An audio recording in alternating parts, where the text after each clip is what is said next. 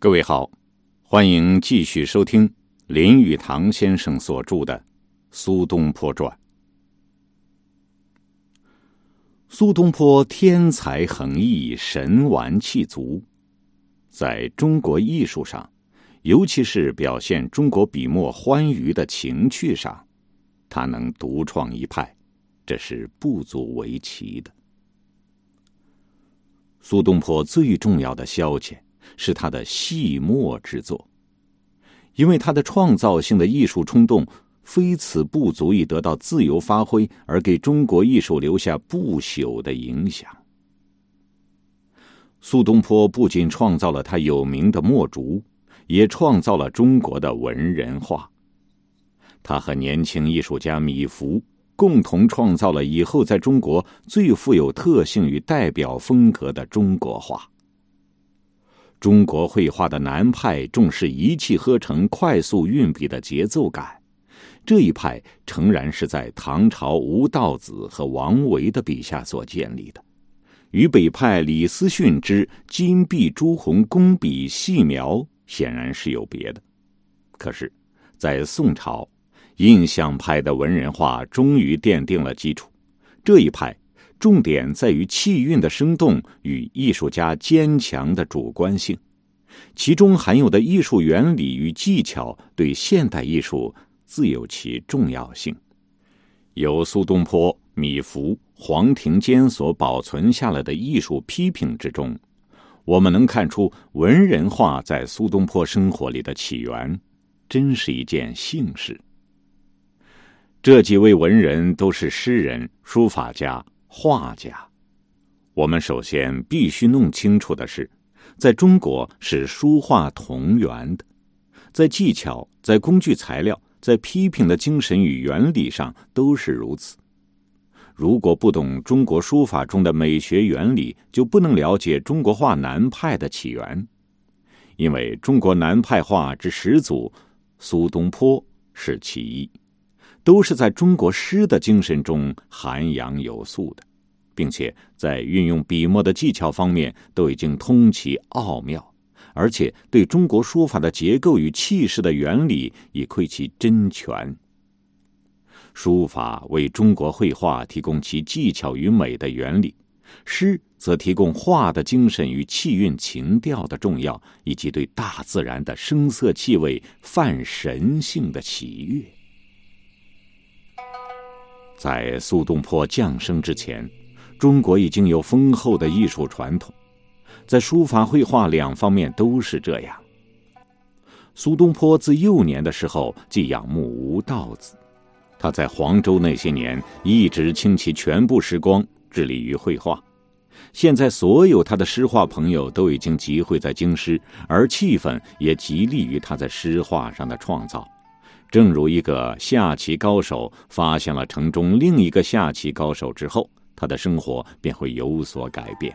同样，苏东坡的生活现在也改变了。他毕竟是个文人，不是个政客。既然是文人，他的药物仍然离不开纸墨笔砚。他的门人也都是出色的文人，不断的在他的书斋中流连盘桓。米芾后来成为宋朝杰出的画家。曾经有一次，他喜爱自己在悬崖峭壁所画的漠然无色的巨石那雄伟的气魄，他乃以丈人之名称之。他自称米癫，别人也以此名相称。米芾、苏东坡、李公麟，这宋朝三大家现在时常在一起。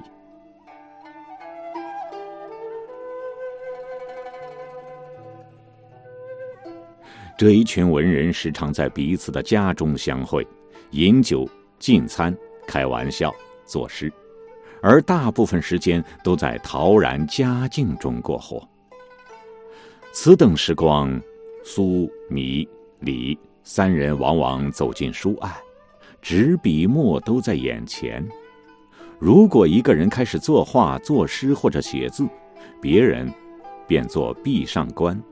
或也寄养而参加，为补上诗句，或增加提拔。当时的情况与气氛理想极美。诗、画、字，这三者主要的材料只是两种液体物：墨与酒。除去最讲究的毛笔和用最贵、最为稀有的原料做的纸之外，他们有上等的酒和上等的墨。大书法家和大画家一发现有上等的纸张当前，就犹如小提琴名家发现面前有一个斯特拉迪瓦牌的名琴一样，硬是不生其魔力之诱惑。苏东坡最喜爱的是诚心堂的纸、宣腾的诸葛笔，或是蜀毫笔和李廷邦的墨。一个人画完一幅画。一般习惯是由其他文人在上面写几首诗文做评语，或仅仅写刚才说的几句戏言。有时候，苏东坡和李公麟合作一幅画，苏东坡画石头，李公麟画柏树，子由和黄庭坚题词。有一次。在中国艺术史上很出名的是，是十六个词等名家聚会于驸马王申的庭院之中，这就是有名的西园雅集。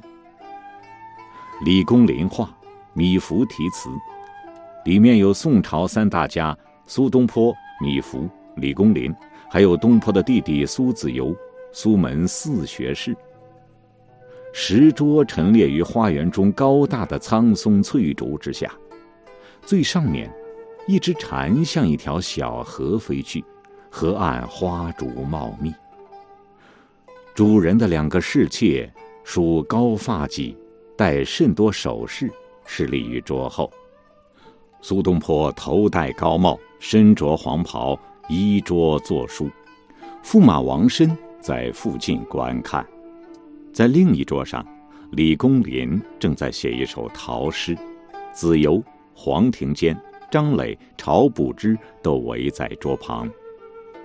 米芾立着，头仰望，正在往附近的一块岩石上题字。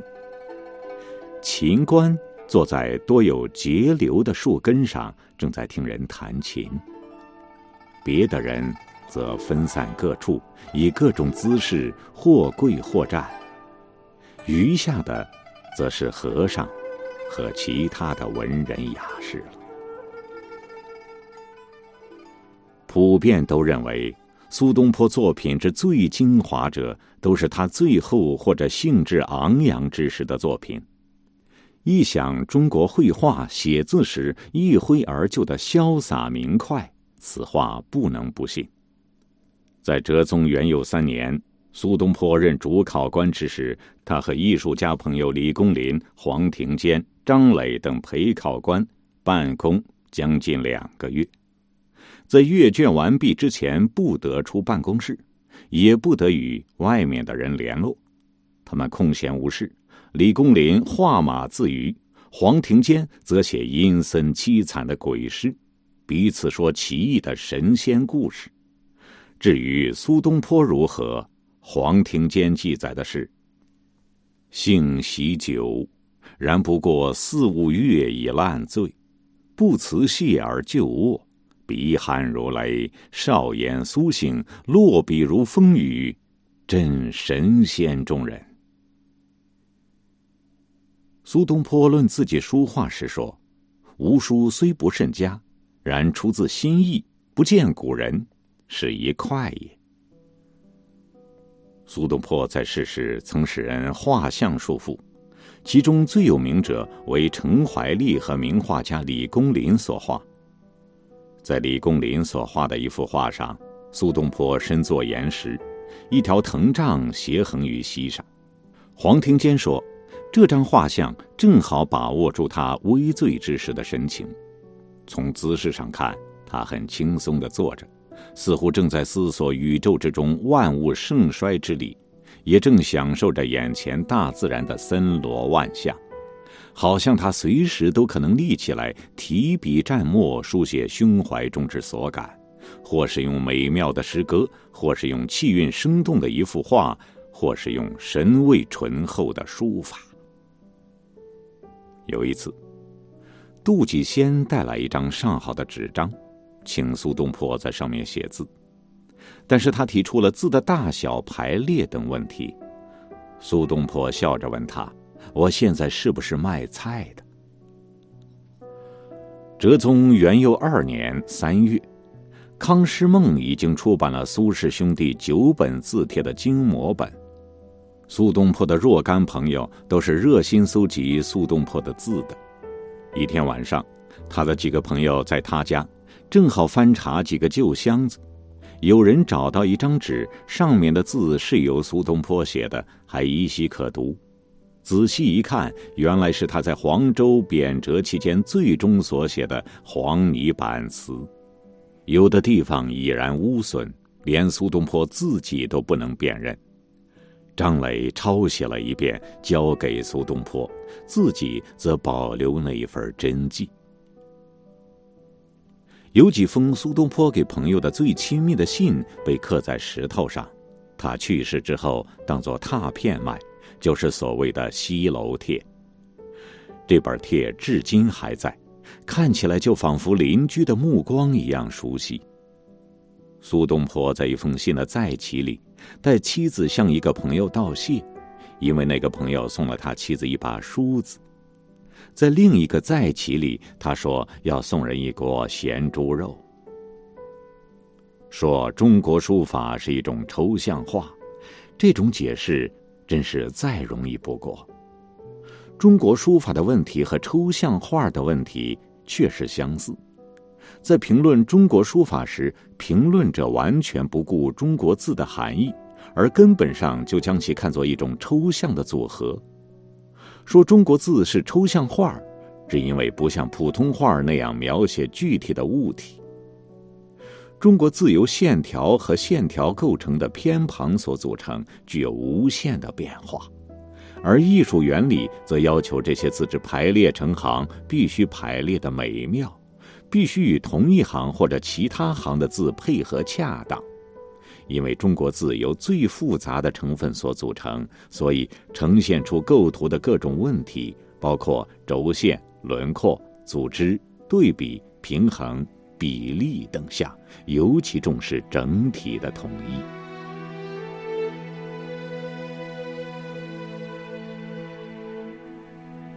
艺术上所有的问题。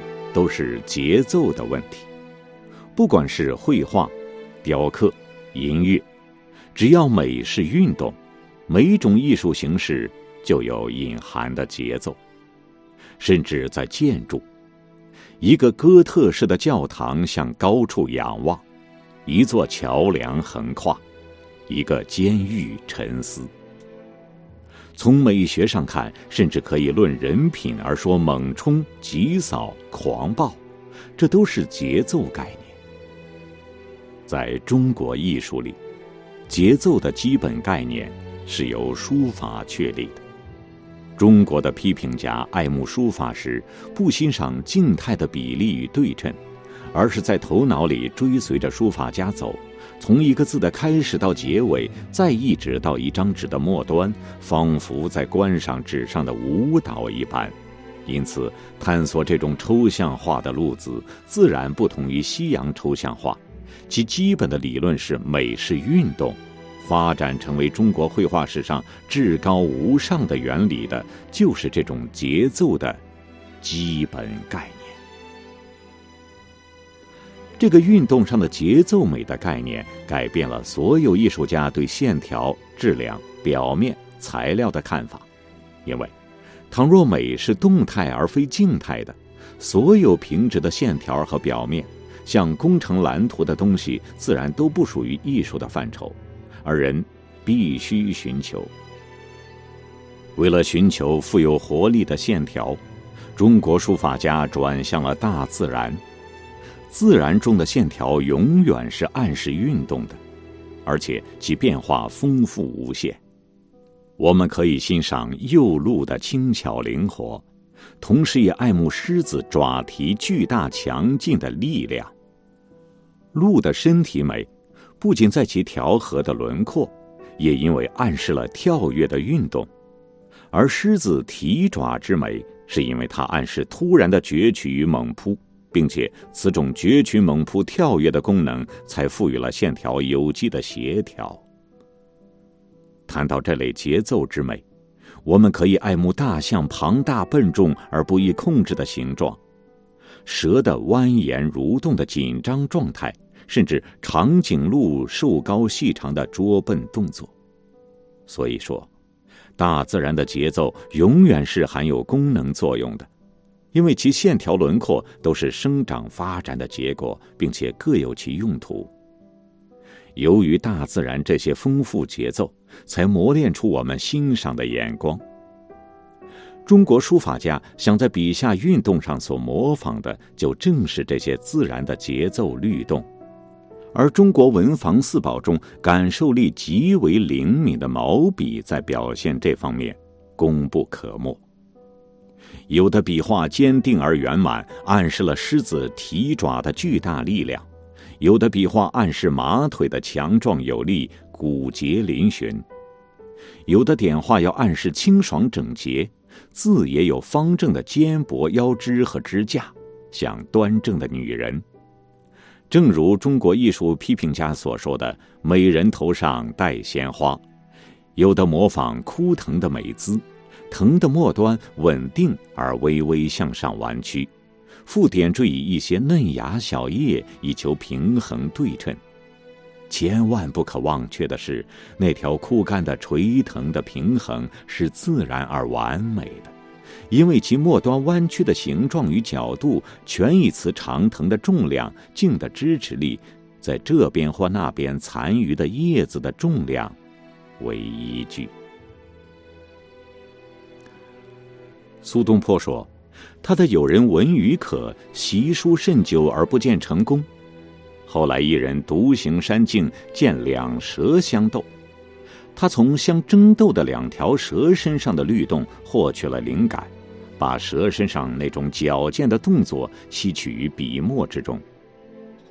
另一个书法家是在看见樵夫与一村姑相遇于山间小径上时，悟出了节奏的秘密。因为当时樵夫与村姑都要让路给对方，二人当时都犹疑不定，不知谁该站稳让对方过去。那二人一时的前后闪躲，产生了一种紧张的动作和相反的动作。据说，这种紧张的动作是他平生第一次悟出了书法艺术的原理。苏东坡在教儿子作诗时，要他把花的个性表现出来。世人对一行写牡丹的诗，不至误认为是写紫丁香或是梅花。牡丹的特质是丰盈华丽，梅花则秀逸脱俗。那种特质的把握，则有赖于画家的眼睛与诗人的想象。要画鱼，艺术家必须要了解鱼的本性，但是为达到这个目的，画家必须运用其直觉的想象，在心神上与鱼同在水中游。体会鱼对水流与风暴、光亮与食物的反应，只有懂得鱼儿在急流激湍中跳跃时的快乐，并知道那对鱼是多么的富有刺激性，一个画家才应当画好鱼。否则，他最好不要动手，不然，无论他画的鱼鳞、鱼鳍、鱼眼有多么的精确，那张画儿仍是死的。画家必须注意观察细节。苏东坡一次记载了一件好笑的事：四川省有一个绘画收藏家，在他收藏的一百多幅名画中，他最珍惜戴嵩画的《斗牛图》。一天，这个收藏家在院子里晒画，一个牧童赶巧在此经过，他向那幅画看了一下，摇头大笑。人问他何故发笑，牧童回答说。牛相斗时，牛尾巴一定紧夹在后腿中间。这张画上，牛尾巴却直立在后面。苏东坡也看不起名花鸟画家黄泉，因为他对鸟的习惯观察是错误的。但是，只凭观察与精确，也并不能产生真艺术。画家必须运用直觉的洞察力，等于是对大自然中的鸟兽有一种物我包语的喜悦。也许要真懂苏东坡描绘万物的内在机理之时，他所努力求的是什么？最好看他画的一幅仙鹤图上的题诗。他说：“仙鹤立在自己的领地，看见有人走近。”仙鹤甚至连一根羽毛还没有动，已经先有飞走之意。但是，四周无人之时，仙鹤完全是一副悠闲轻松的神气。这就是苏东坡想表现的仙鹤的内在精神。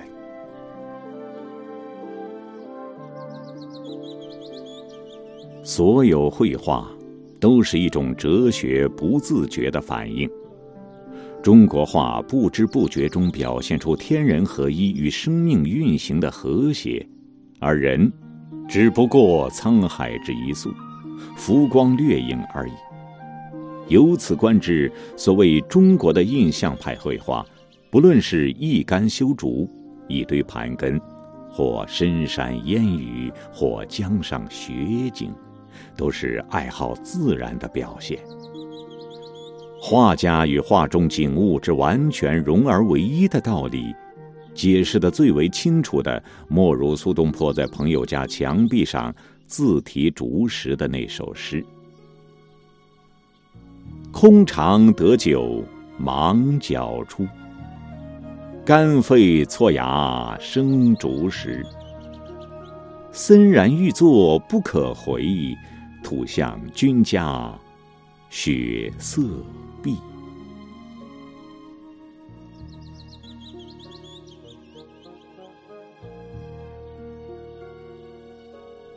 以上是《苏东坡传》之《国画与书法》，作者林语堂。